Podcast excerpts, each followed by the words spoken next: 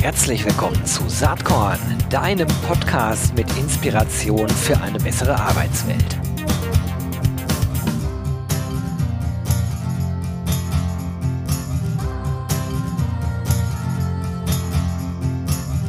Hallo und herzlich willkommen zum Saatkorn Podcast. Ja Leute, wenn man Kontakt halten will zu allen möglichen Menschen, gibt es natürlich verschiedene Wege, aber ich kann euch sagen, so ein Podcast, der deckt dann manchmal auch ganz alte Bekanntschaften wieder auf, äh, wo man sich dann in dem Moment fragt, wann haben wir uns eigentlich kennengelernt? So ging das meinem heutigen Gast und mir heute im Vorgespräch. Äh, und wir haben herausgefunden, dass äh, das Jahr, in dem wir uns kennengelernt haben, 2005 ist. Das ist also wirklich schon lange her. Und ich freue mich total, dass er zu Gast ist. Er ist aus Dubai zugeschaltet. Und ich spreche heute mit Navid Nazemian. Er äh, ist sozusagen Herr seiner selbst, Founder und CEO von Navid Nazemian Executive Coaching. Er lebt in Dubai und ja, hat eine sehr, sehr interessante berufliche Lebensgeschichte. Da sprechen wir gleich drüber. Herzlich willkommen, Navid.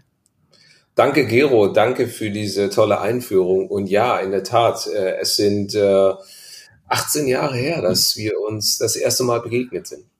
Ja, und ich, wir haben uns danach auch gar nicht so oft wieder gesehen. Äh, das war damals zu Bertelsmann-Zeiten. Du, du warst dann damals mal im Bewerbungsprozess, warst aber zu der Zeit bei Adidas.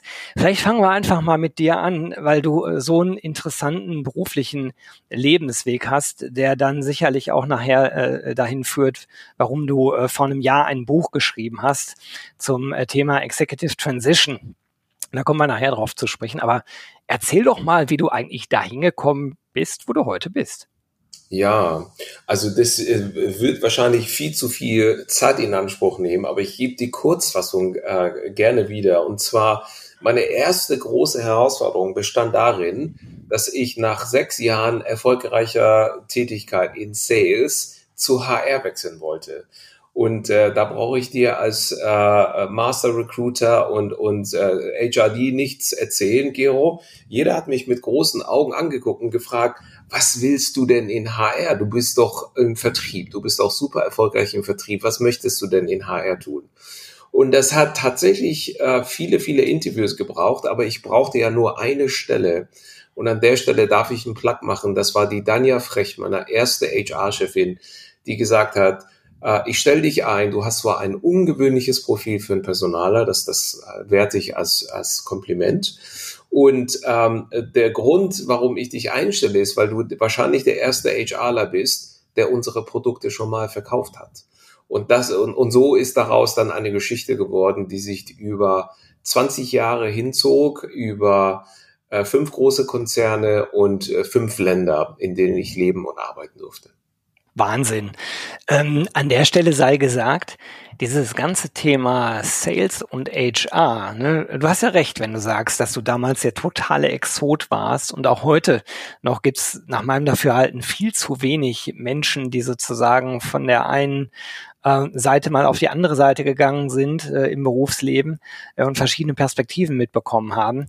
Aber ähm, gerade im Kontext Recruiting wird in den letzten, würde ich sagen, ein, zwei Jahren doch oft über Sales und Recruiting sehr intensiv diskutiert. Also wie hängt das eigentlich zusammen? Und ich persönlich glaube ja, dass solche Wechsel total hilfreich sind, äh, weil natürlich du sicherlich damals ganz andere Perspektiven in das HR-Team eingebracht hast. Und genauso wäre es auch umgekehrt gewesen, wenn jetzt jemand von HR äh, in, in Sales gewechselt wäre. Ne? Also ich, ja. ich finde das gut. Ja, absolut. Ich darf auch, nachdem es ja schon äh, über 20 Jahre her ist, an der Stelle verraten, ich hatte ja ein bisschen auf Vorschusslorbeeren gehofft, äh, Gero, aber das war nicht der Fall. Also ich musste vom ersten Tag an so performen wie gestandene Personalreferenten. Und das war natürlich auch für mich eine ziemlich steile Lernkurve, zumindest was die Hardcore-Personalthemen an, anbelangte. Aber alles andere, Commercial und Business Awareness, Business Knowledge, das, das, das hatte ich quasi schon ähm, drauf und das war dann eben auch mein Vorteil. Jetzt bist du ja jemand, der nicht nur von äh, dem einen Funktionsbereich in den anderen gewechselt äh, äh, ist äh, im Laufe der Jahre, sondern du hast ja auch äh, gleich mehrere Konzerne sehr intensiv mitbekommen. Vielleicht kannst du mal sagen, was so die prägendsten Erfahrungen waren. Äh, ja. Also immer unter Berücksichtigung unserer knappen Zeit natürlich. Natürlich. Also äh, wie gesagt, der erste Schwenk äh, von Retail und B2B Sales zu äh, äh, Sportartikel, das war schon ein, ein großer Sprung für mich. Ich bin dann von Adidas zu GE gewechselt, damals ähm, mit einem großen Versprechen, das war ein Mid-Career Recruit äh, Program. Also es war so ein Entwicklungsprogramm für Mid-Career Recruits äh, nannte sich HR Leadership Program. Und äh, das war überhaupt nichts für mich. Also dieses ganze ähm, von Adidas, äh, eine Unternehmenskultur, die irgendwie auf Werte beruhte und wirklich so fast schon wie eine Familie sich anfühlte, hin zu einem Riesenkonglomerat mit damals 360.000 Mitarbeitern und äh, also das war überhaupt nichts für mich. Also es war dann auch mein erstes äh, nicht so schönes Erlebnis dass Transitions auch nicht immer gelingen. Und ich bin dann nach acht Monaten bei GE raus und hatte auch erstmal nichts. Äh, und ähm, habe mich dann wieder umgehört auf dem Markt und bin dann in einem Konzern äh, untergekommen namens British American Tobacco, BAT, und bin dann direkt auch schon auf Auslandsentsendungen gegangen und ähm, war sechs Jahre dort, hatte sehr, sehr gute äh, Erfahrungen dort gemacht und habe wirklich viel auch in Sachen HR äh, gelernt, wie man auch HR in einer Region irgendwie anständig irgendwie äh, planen und, und, und durchführen kann, nicht nur in einem Markt.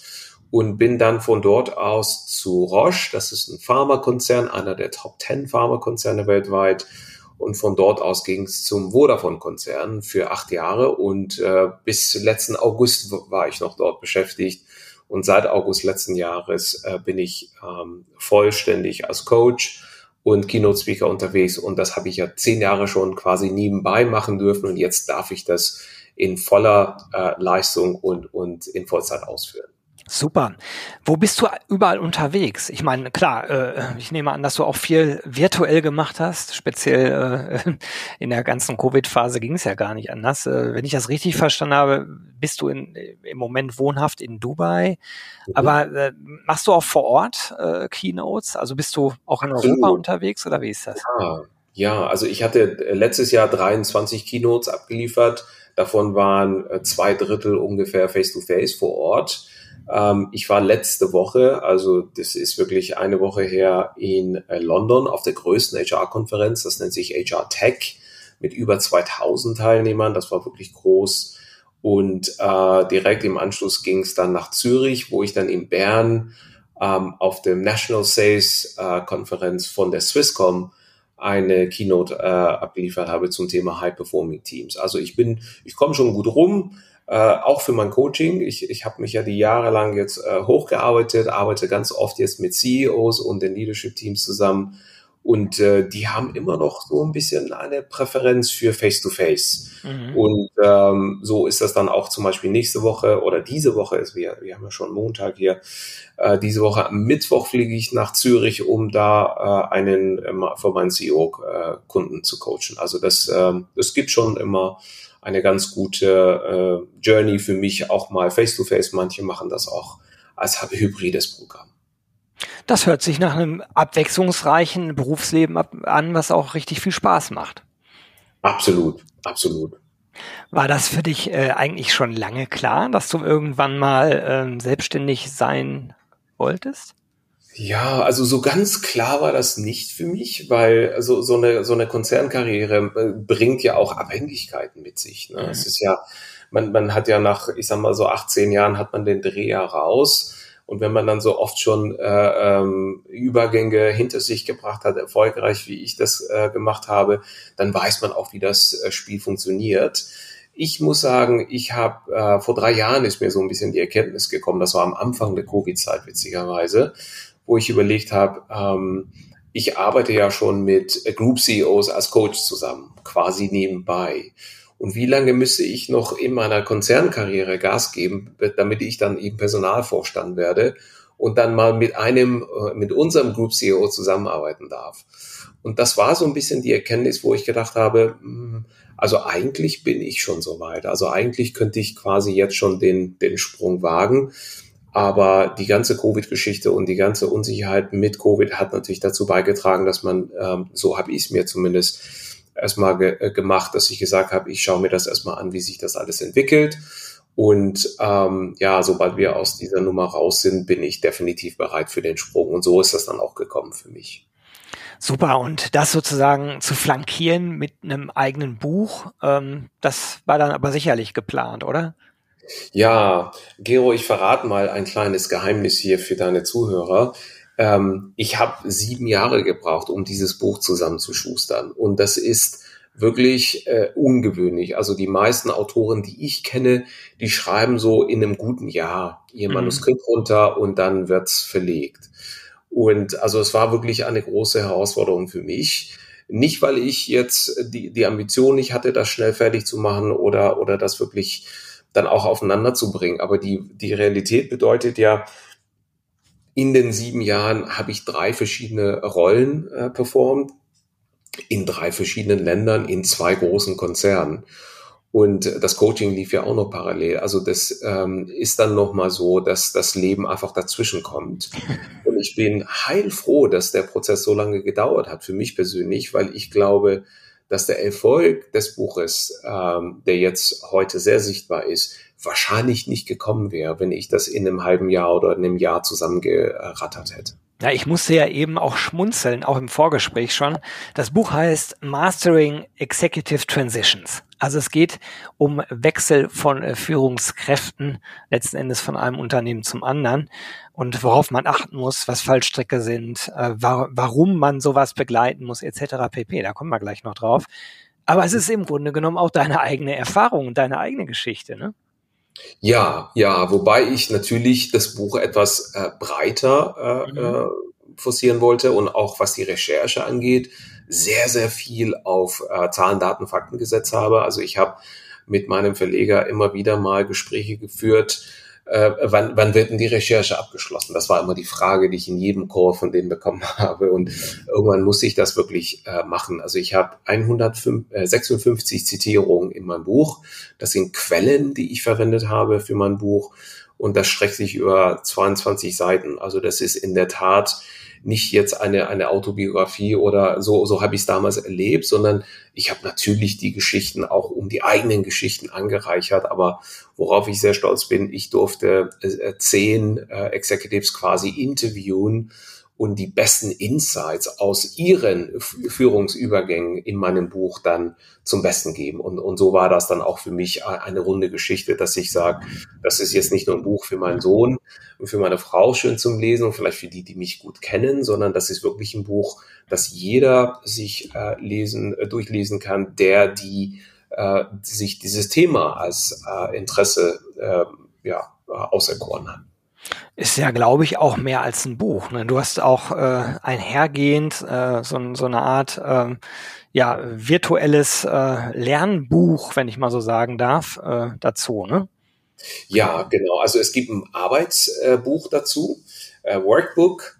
Ähm, das, das fand ich auch wichtig. Also das hat auch ein Jahr gedauert, bis ich das dann, dann zusammengeschrieben hatte. In den sieben Jahren war ein, ein großer Teil auch dem gewidmet. Aber das war mir wichtig. Ich hatte zum Beispiel dieses, es gibt dieses tolle Buch, die ersten 90 Tage. Das ist ein absoluter Bestseller in dem äh, Unboarding und Transition-Kategorien. Und ich hatte damals, als ich 2008 habe ich das Buch geschenkt bekommen, da war das schon fünf Jahre alt. Ähm, da muss ich mich hinsetzen und in Excel mir so, so irgendwie sowas zusammenschustern, wie ich dann die Erkenntnisse aus dem Buch für mich selber äh, umsetzen kann. Und das wollte ich mit meinem Buch vermeiden. Also ich wollte, dass jeder, der das Buch liest und interessiert ist an der praktischen Implementierung äh, der Ergebnisse, das dann direkt machen kann, ohne dass die Person sich hinsetzen muss und irgendwas äh, zusammenbasteln muss. Super. Jetzt äh, müssen wir mal ein bisschen drüber sprechen, warum ist das Thema eigentlich so wichtig? Und ich würde auf jeden Fall erstmal das einbetten aus einer deutschen Perspektive. Ähm, du hast, du hast ja eine sehr internationale Perspektive, kannst gleich sagen, ob das gut übertragbar ist. Ich vermute in Teilen ja und in anderen Teilen eben nicht dass vor dem Hintergrund der demografischen Entwicklung, der Digitalisierung, ähm, die Themen Recruiting und Retention halt massiv an Bedeutung gewinnen. Und äh, wir bewegen uns sicherlich vom, ähm, vom Fachkräftemangel zum Arbeitskraftmangel. Jetzt geht's bei dir ja um Führungskräfte. Und jeder, der sich mit diesem Themenfeld beschäftigt, weiß natürlich, wie kritisch das ist äh, für eine Organisation, eine neue Führungskraft äh, zu gewinnen und onzuboarden, aber eben natürlich auch für die Führungskraft selbst. Und äh, die Rate des Scheiterns ist immens hoch. Ich habe bei dir gelesen, irgendwie in den ersten 18 Monaten liegt die Failure Rate bei um die 40 Prozent. Das ist natürlich genau. sowohl aus organisationaler Perspektive ein Desaster, aber natürlich auch für die Führungskraft selbst, wobei ich glaube, dass in, die, in den Zeiten, in die wir uns hineinbewegen, es für die Organisation wesentlich schlimmer ist. Denn der. Arbeitsmarkt ist halt so, dass gut qualifizierte Menschen doch relativ schnell was Neues finden. Wie ist da dein Blick drauf, auch aus internationaler Perspektive? Ja, also als ich das erste Mal diese Studie in die Hände bekam, äh, konnte ich meinen Augen nicht glauben. Also ich musste tatsächlich nochmal zurückgehen und äh, mir diese Studie nochmal als PDF downloaden, um sicher zu sein, dass es nicht vier oder 14 Prozent sind, sondern es sind tatsächlich 40 Prozent. Und ich habe nicht nur diese eine Studie gefunden, sondern noch äh, drei weitere Studien, die alle wirklich äh, zum selben Ergebnis kommen. Und die validierste äh, von all den vier Studien ist die von Heidrich und Struggles. Das ist einer der größten Search-Firmen in der Welt, einer der größten Headhunter, einer der sogenannten berühmten Shrek-Firms. Das ist dann das H im Shrek. Und äh, die haben Folgendes gemacht. Die sind auch die einzigen von den Shrek-Firms, die an der Börse notiert sind und wie das oft so ist, wenn man an der SEC äh, notiert ist als, als Konzern, hat man gewisse äh, Transparenzpflichten äh, zu erfüllen. Und die mussten dann tatsächlich äh, das offenlegen, dass sie in, den, in einer Zeitperiode von zehn Jahren 20.000 Executives platziert haben in den unterschiedlichsten Unternehmen. Und von denen waren 18 Monate nach der äh, Initialplatzierung 40 Prozent nicht mehr beschäftigt. Und das ist natürlich eine wahnsinnige äh, Zahl. Und äh, wenn ich sage Center for Creative Leadership, McKinsey Company, Harvard Business Review, die kommen alle zum selben Ergebnis. Manchmal wird unterschieden zwischen interner Beförderung und externem Hire. Da liegt die Quote etwas drunter. Also bei internen Beförderung liegt die Scheiterquote zwischen 27 und 33 Prozent. Bei externer Rekrutierung liegt die Scheiterquote bei 37 bis 47 Prozent. Und so kommt man am Ende doch wieder auf die 40 Prozent. Also ungefähr die Hälfte schaffen es nicht. Und das ist natürlich eine, eine große äh, Findung. Und, und dann habe ich mich auf die Suche gemacht, und, äh, hera um herauszufinden, wo, woran liegt es denn? Also woran, woran scheitern diese Executives? Und äh, was kann man natürlich äh, dem entgegensetzen und wie kann man das richtig hinbekommen? Okay. Das führt uns ganz direkt auch zur inhaltlichen Struktur deines Buches. Das hat äh, vier Teile letzten Endes. Vielleicht kannst du uns da einmal durchführen. Wie ist das Buch aufgebaut? Ja, also im ersten Teil des Buches spreche ich, äh, es gibt natürlich eine Einleitung. Ich habe auch äh, vor kurzem jetzt mein ähm, Hardcover, das, das nennt man auf Deutsch, glaube ich, ist das die, ist das Einband, ja, Einband sagt man dazu. Aber ich glaube, Hardcover versteht auch jeder. Genau, genau. Also Hardcover ist dann erschienen. Äh, für das Hardcover habe ich tatsächlich auch eine, eine Koryphäe auf dem Gebiet des Coaching, den Dr. Marshall Goldsmith, gewinnen können. Der hat dann freundlicherweise mein äh, Hardcover geschrieben und, und mir geholfen, ja, äh, dieses Buch dann auch deutlich weiter bekannt zu machen, als ich es äh, jemals hätte tun können. Aber um, um nochmal auf die Frage zurückzukommen, wie sind denn die äh, vier Teile des Buches aufgebaut? Im ersten Teil geht es äh, um die Einführung und die Geschichte von Transitions. Also was sind denn so die ähm, Anfänge, was sind so die, die Fundamente des Transitions und warum ich glaube, dass äh, tolle Bücher wie die ersten 90 Tage absolut wertfrei sind für Transitions auf dem Executive Level und was ist denn überhaupt ein Executive Transition Coach? Also was machen wir denn? Äh, was unterscheidet uns von klassischen Executive Coaches?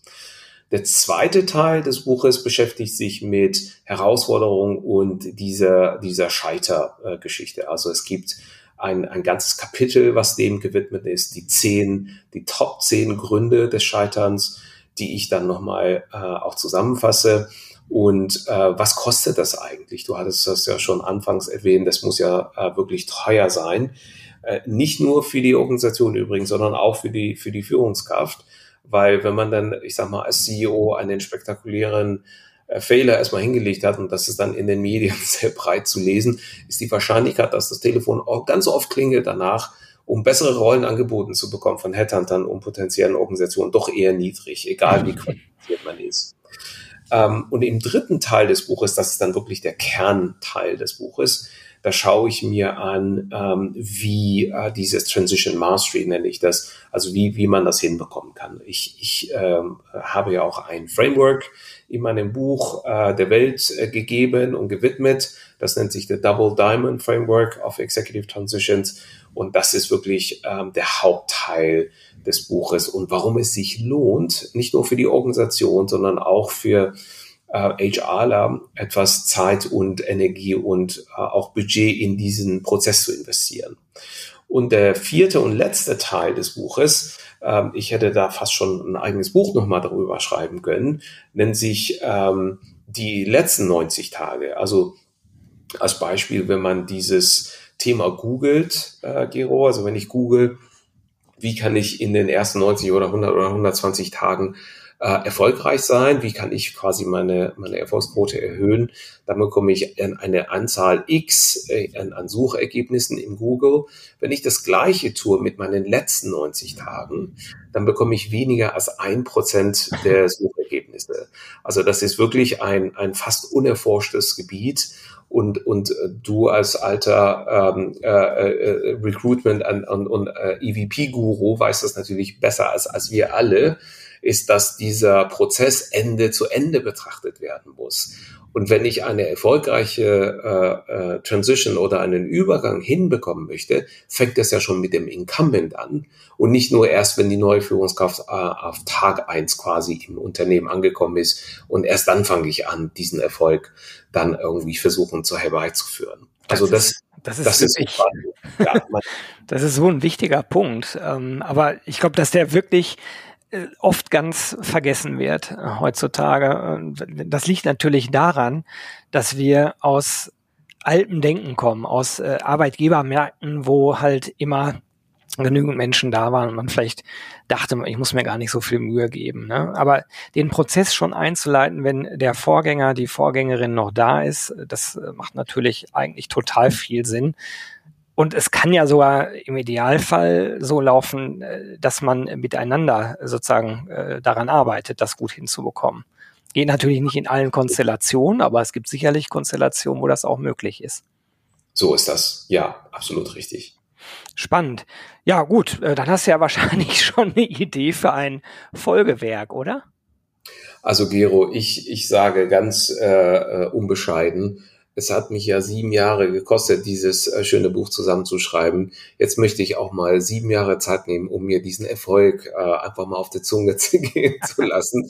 Und dann im nächsten Leben, wenn mal ganz viel Zeit ist und ein Jahr Auszeit auf der ruhigen Insel, dann schaue ich mir vielleicht das nächste Buch an. Aber wirklich, also ich finde auch, und das ist wirklich Zufall, ich, ich, ich wünschte, ich wäre so strategisch äh, quasi von Anfang an gewesen das Thema meines Buches ist ja ein Evergreen-Thema. Absolut. Ich kenne einen äh, sehr, sehr guten befreundeten Personaler, der ist auch ein, ein toller L&D-Typ und der hat ein Buch geschrieben über digitale Transformation. Und äh, der hat die Halbwertszeit nicht so, ne? Ja, der hat mit mir gescherzt und hat gesagt, an dem Tag, also er hat ein Jahr gebraucht, das Buch hat auch nur 100 Seiten, also das kann man ganz schnell auch zusammenlesen. Ähm, er hat mit mir gescherzt und hat gesagt, an dem Tag, wo er sein Manuskript an seinen Verleger ge gemailt hat, war ungefähr die Hälfte dessen schon veraltet. Ja, das ist bei ja. dir nicht so. Ja. Und das ist bei meinem Thema, das ist wie die ersten 90 Tage. Also was wird sich signifikant äh, in Führungsübergängen in den nächsten zwei Jahren verändern? Also mir fällt da wirklich nichts Großes ein. Und entsprechend möchte ich auch wirklich dieses Buch in jeglicher Form zur Verfügung stellen. Also bislang gibt es das Buch als E-Book, als Paperback und Hardcover. Ich habe hier in einem Studio hier in Dubai schon das Hörbuch aufgenommen. Das wird im Juli gelauncht werden und äh, ist dann als Audible oder in den allen gängigen äh, Hörformaten zugänglich.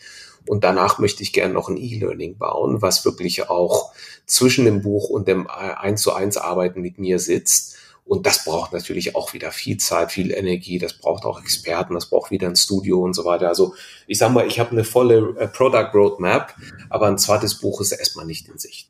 Super, aber Langeweile ist eben auch nicht in Sicht. Ja, wenn du jetzt an der Verbreitung des Buches arbeitest, dann muss ich jetzt natürlich als Saatkorn-Podcaster hier dreist fragen, können wir vielleicht drei Bücher in die Saatkorn-Lostrommel werfen? Absolut, absolut. Warum nicht? Das mache ich gerne. Super, ganz, ganz herzlichen Dank. Also wer jetzt zuhört und ein Buch gewinnen möchte, der schreibt mir bitte eine E-Mail an gewinne@saatkorn.com äh, mit dem Betreff Mastering Executive Transitions. Das ist auch der Titel des Buches von Navid. Und ja, mit etwas Glück liegt eins von drei Exemplaren demnächst bei dir im Briefkasten. Okay, Navid, äh, die Zeit ja. äh, rennt hier in dem Podcast ja. leider, weil ich äh, finde ganz spannend, was du machst. Vielleicht letzte Frage von mir. Ähm, da Saatkorn den Claim hat, Inspiration für eine bessere Arbeitswelt. Was hat dich in letzter Zeit inspiriert?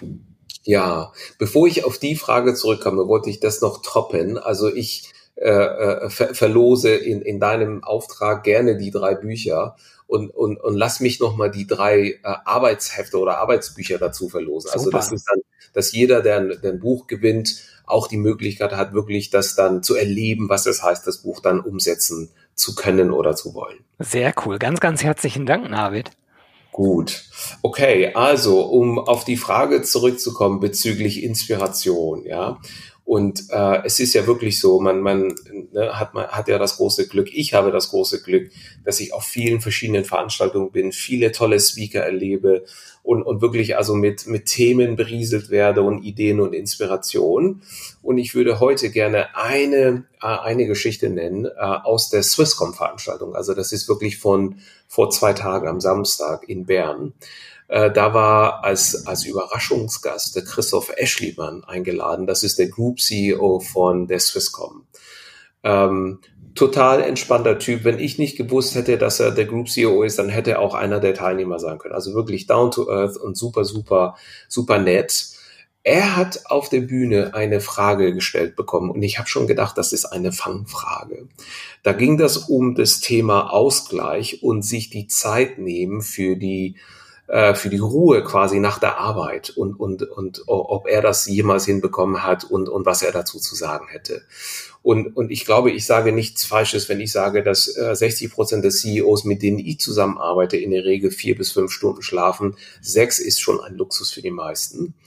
Und da hat sich der Christoph Eschlimann auf der großen Bühne hingestellt und gesagt, also nicht nur ist das wichtig, sondern das ist kritikal wenn man dann ähm, nie abschaltet und nie Abstand hat zu der eigentlichen Arbeit, da kann man nicht auf der höchsten Ebene performen.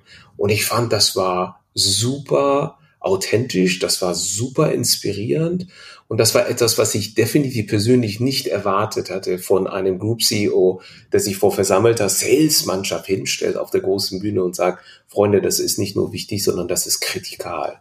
Und ich fand das sehr inspirierend und das war wirklich ein, ein eines der Highlights für mich ähm, von der Veranstaltung. Das ist eine super tolle Inspiration, Navid. Ich könnte eine ganz ähnliche Geschichte von einem Ex-Bertelsmann-CEO erzählen, der das bei so einem Führungsnachwuchskräfte-Meeting, wo ich damals auch schon lange her mit dabei war, auch genauso erzählt hat. Und das ist für mich absolut hängen geblieben. Versuche ich selber umzusetzen. Das ist natürlich nicht jeden Tag machbar, aber so als Grundprämisse ist das, glaube ich, eine ziemlich schlaue Idee, um solchen Themen wie Burnout etc. vorzubeugen.